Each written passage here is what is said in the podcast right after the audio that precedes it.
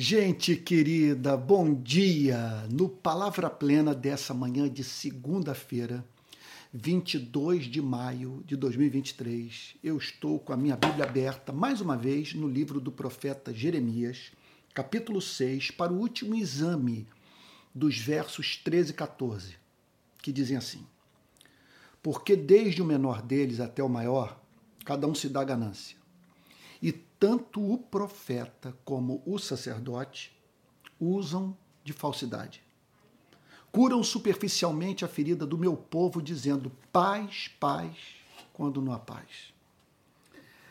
Nós vimos, portanto, nessa série de pregações, o desserviço prestado por profetas e sacerdotes ao povo de Israel dos dias do profeta Jeremias o que ele tinha a dizer, vamos assim falar sobre a classe pastoral do seu tempo, era o seguinte: vocês usam de falsidade, são desonestos em sua pregação e, em razão dos seus motivos gananciosos, curam superficialmente as feridas do povo de Deus e da seguinte forma, assegurando às pessoas uma falsa paz. Vocês dizem paz, paz, quando não há paz.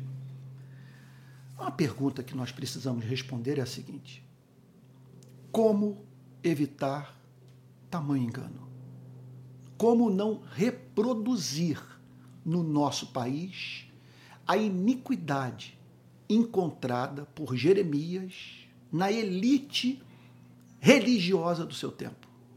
Eu gostaria, portanto, de responder a essa pergunta central é, de modo a pensar na responsabilidade dos pastores. E em conexão a isso, na responsabilidade daqueles que, assentados nos bancos dos templos evangélicos, ouvem os pregadores. Então, eu tenho seis respostas para dar para essa pergunta. Como evitar o engano de curar superficialmente a ferida do povo? Em primeiro lugar, me dirigindo aos pastores, pregando para mim mesmo. Os pastores precisam ter coragem. O que, que eu estou querendo dizer com isso?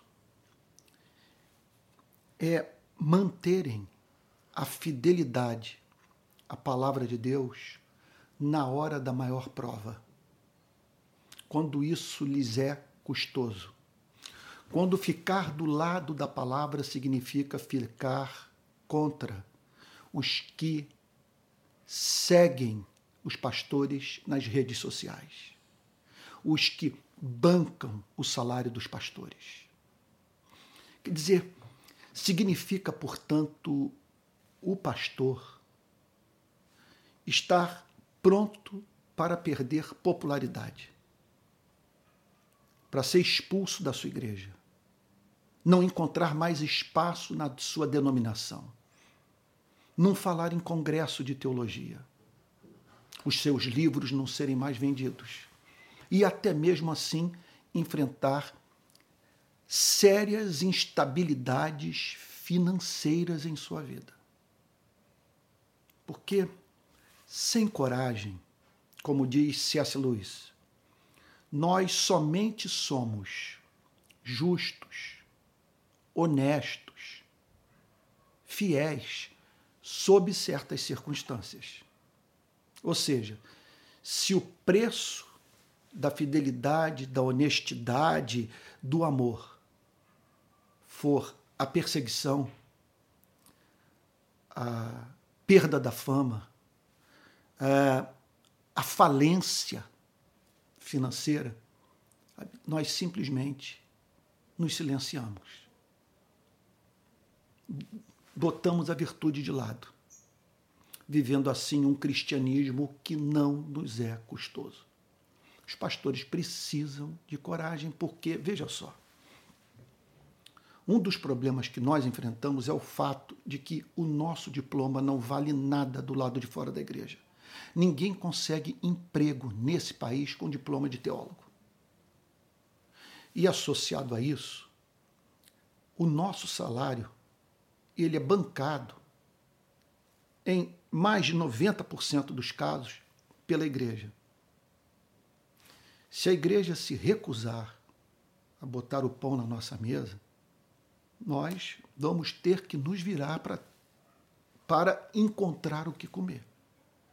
E isso tem servido de mordaça no protestantismo brasileiro. Porque o pastor se coloca de pé, olha para a sua congregação, percebe as suas expectativas e o risco que corre de, ao não corresponder a essas expectativas, perder o emprego ficar sem salário, ser expulso da congregação. Então, os pastores precisam ter coragem para ficar do lado da verdade, mesmo quando isso significa perder popularidade, perder igreja ou ver os bancos se tornarem vazios. Em segundo lugar, os pastores precisam cessar de perseguir fama de viverem obcecados com essa ideia de ter um nome, de conquistarem visibilidade, serem honrados e, portanto, trabalharem a partir da expectativa de a qualquer momento terem a sua genialidade, seus dons de oratória, os seus poderes intelectuais reconhecidos pelo povo eu não sei se há cilada satânica é, na qual estamos mais propensos a cair do que essa. É divisarmos a fama, a estabelecermos como meta precípua do nosso ministério, tornando, portanto, todas as nossas ações sub, subservientes ao sonho da obtenção de visibilidade. Sermos conhecidos, é, é, é, sermos convidados para participar de podcasts, falar em congresso, escrever livros, das pessoas terem interesse em ouvir a nossa opinião e o nicho que escolhemos alcançar, esperamos que seja o mais amplo possível, referendar as nossas pregações. É divulgar os nossos vídeos e assim aumentar os nossos número, o nosso número de seguidores nas redes sociais e visualizações. Isso é um plano diabólico. Porque é amplamente ensinado pelas Sagradas Escrituras que os profetas não têm vida fácil. Não há espaço para unanimidade. Se chegarmos ao ponto Veja só, se chegarmos ao ponto de sermos objeto do, do aplauso de todas as denominações, de todos os setores da igreja, você pode ter a certeza de que você não é profeta. Esteja certo disso. Não tem como, em qualquer circunstância histórica, o ministro fiel ao Evangelho de Jesus Cristo ser unanimidade. E não tem como, muito menos ainda num país como o nosso, uma pessoa ficar do lado da palavra, do Evangelho, das implicações éticas do Evangelho para a vida da igreja e ser convidado para falar nos congressos de todas as denominações. Sem chance. Agora, quando a fama não é a meta precípua do nosso ministério, e sim a glória de Deus.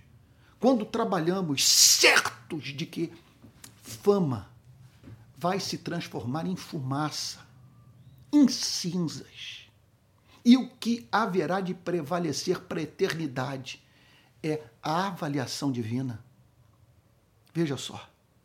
É a aceitação divina do nosso ministério, que o que vai marcar nossa vida para sempre é o que vai acontecer no dia do juízo final.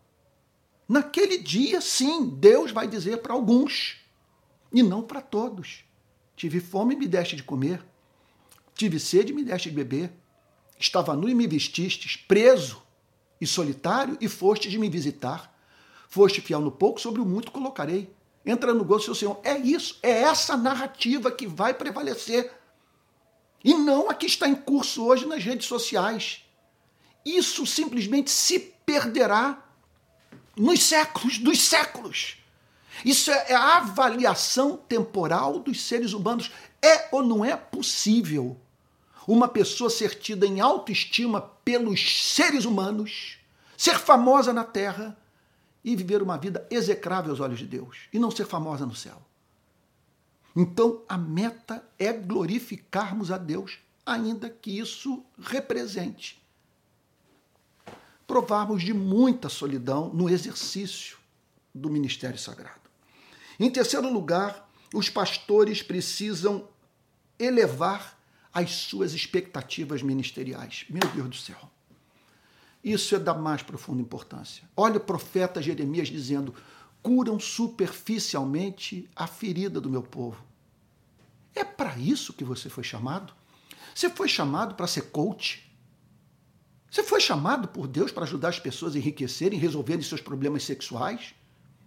Ou até mesmo os dramas que é, encontram, que vivenciam no seu casamento? Você foi chamado para quê? Você foi chamado para tirar as pessoas do álcool, das drogas, a fazer com que elas se tornem abstêmias e deixem de ter sexo antes do casamento? Sabe, você foi chamado para tornar uma pessoa conservadora ou progressista, votar na direita ou na esquerda. Qual é o seu chamado? Não é ou não é curar superficialmente a ferida do povo, deixar de anunciar o evangelho no poder do Espírito Santo? É ou não é deixar de curar a ferida do povo? Veja só, não anunciar o arrependimento para com Deus e a fé em nosso Senhor e Salvador Jesus Cristo? É ou não é curar superficialmente a ferida do povo quando você se silencia quanto às principais implicações morais da fé cristã? É ou não é curar superficialmente a ferida do povo quando você deixa de ensinar aos seus ouvintes que a verdadeira vida cristã tem como característica a simetria de caráter. Que o fruto do Espírito está harmoniosamente distribuído na vida do cristão verdadeiro, do, vamos assim dizer, do cristão raiz. Que esse revela não apenas interesse por doutrina, revela interesse por um cristianismo experimental, no qual o Espírito Santo atua livremente. Sabe, quer dizer, um cristianismo no qual haja interesse pela prática do cristianismo, mas é isso associado à compreensão doutrinária, sabe? E, e, e o amor aliado à justiça, à ética privada em harmonia com a ética pública. Não curamos superficialmente a ferida do povo quando, meu Deus, percebemos a linha ideológica que o povo abraçou, um povo que teve a sua cabeça programada pelas big techs, pelas redes sociais, que simplesmente identificaram a propensão intelectual, moral, comportamental dos cristãos e, portanto, potencializaram essas propensões, levando cristãos para extremismos ideológicos. É ou não é curar superficialmente a ferida do povo, deixarmos de anunciar ao povo, ensinar ao povo a como se livrar dessa cilada diabólica que nos tornou fanáticos? que fez, portanto, com que a igreja do nosso país provasse do pior racha de toda a sua história? O que você quer? Para que você está se dedicando ao ministério? Para tornar um ser humano, repito, conservador progressista? Deus não o chamou para o ministério de vida, o ministério do espírito. Deus não o chamou para que os seres humanos pratiquem o bem, para a glória de Deus. Esse não é o seu chamado. Em última análise, não é fato que nós não estamos preocupados com a orientação sexual das pessoas. Nossa preocupação principal é que as pessoas vivam para a glória de Deus. De que vale, portanto, as pessoas mudarem a forma como administram a sua sexualidade se elas não amam a Jesus? Se elas não estão habilitadas a dizer o que o pastor americano Tim Keller, agora, no momento final de vida, disse para sua família: Eu não vejo a hora de, de contemplar Jesus, eu quero ver Jesus.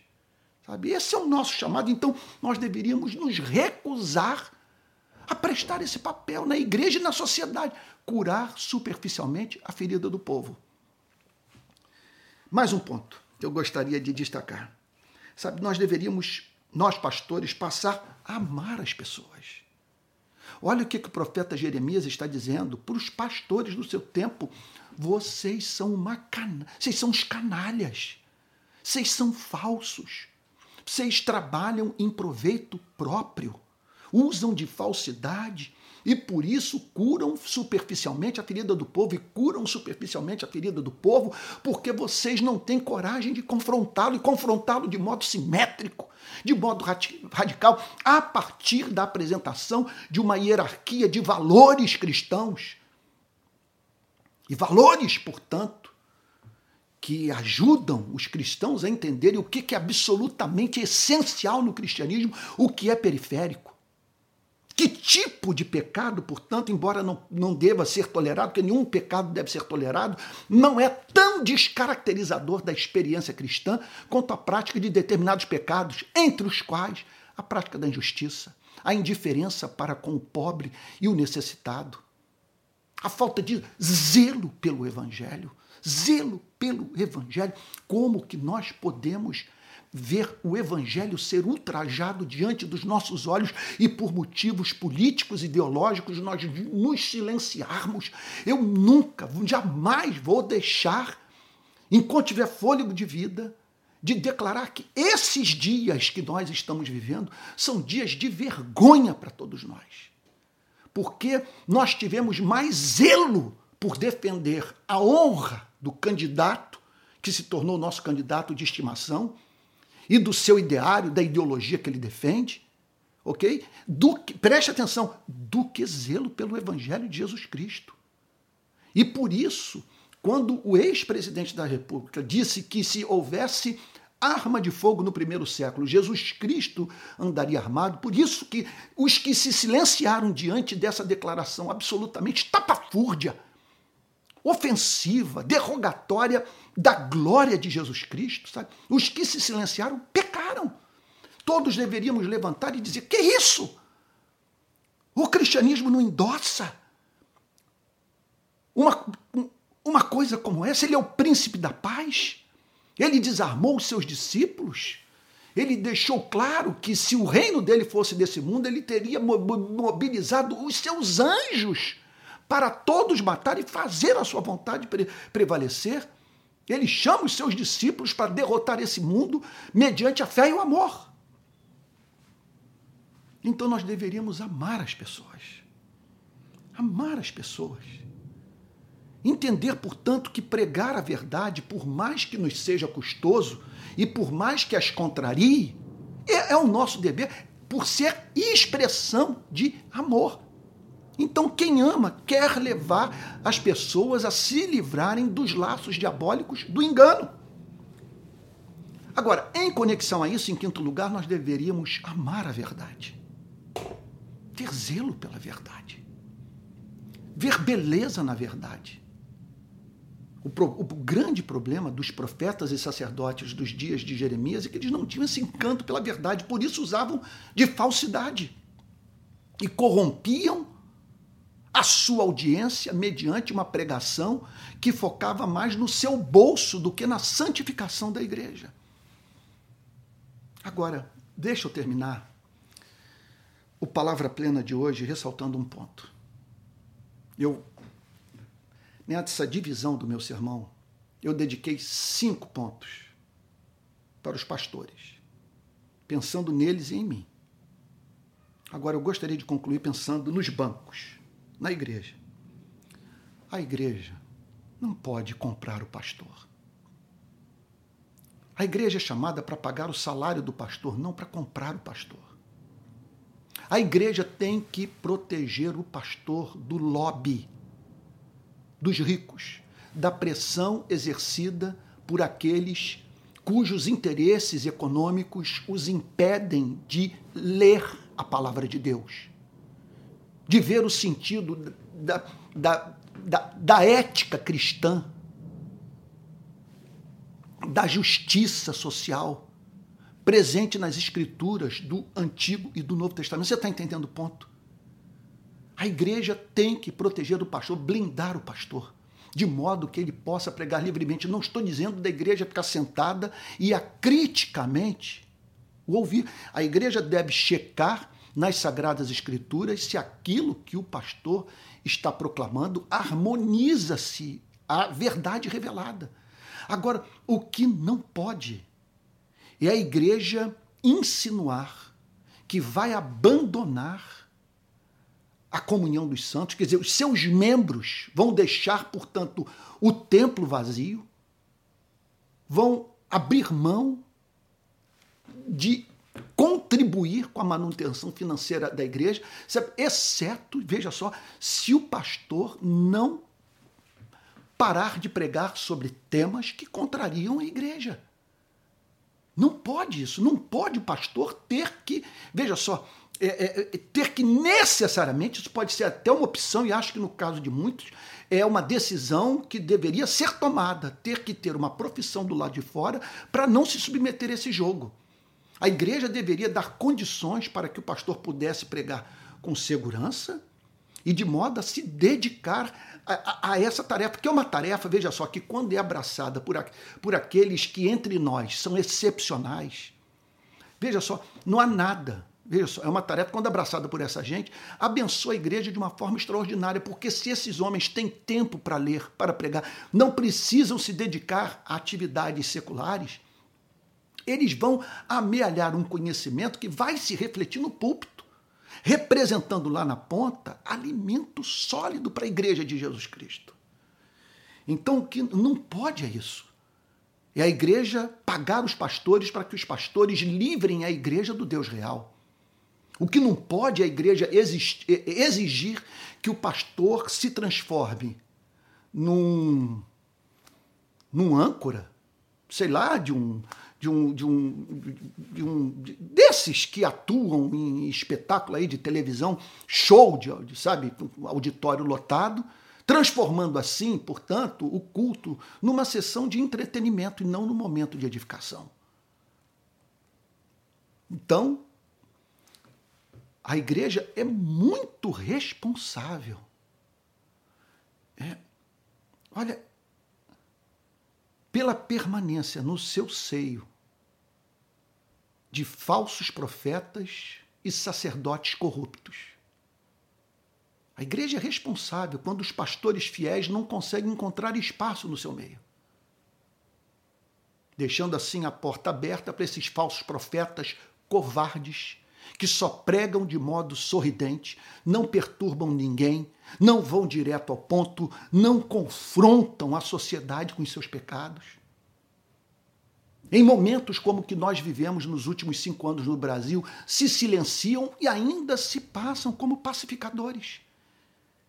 Enquanto que os profetas de Deus estão pagando o preço altíssimo da decisão de sujarem as suas mãos no momento da história do Brasil, em que o destino de toda uma nação esteve em jogo e a glória do Evangelho precisou, como jamais em toda a história do nosso país, ser defendida pela igreja.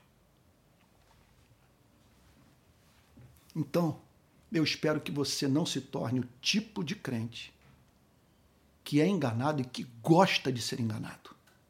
Lá estava o profeta Jeremias dizendo: desde o menor deles até o maior, cada um se dá ganância. E tanto profeta como sacerdote usam de falsidade, curam superficialmente a ferida do povo, dizendo paz, paz, quando não há paz. Como que esses profetas que curavam superficialmente a, a, a, a, a ferida do povo conseguiam sobreviver. Porque o povo gostava de ser enganado. Vamos orar? Pai Santo, ouça a nossa oração pela reforma do protestantismo brasileiro. precisamos voltar às nossas raízes, Senhor. Estamos em pecado. Reforma o púlpito. Reforma os bancos, Senhor. Que provemos ainda esse ano de muito arrependimento. Que lágrimas de contrição sejam derramadas por pastores e membros das nossas igrejas, que nesses dias de duras provas negociaram a fé, a consciência, não defenderam a glória do Evangelho.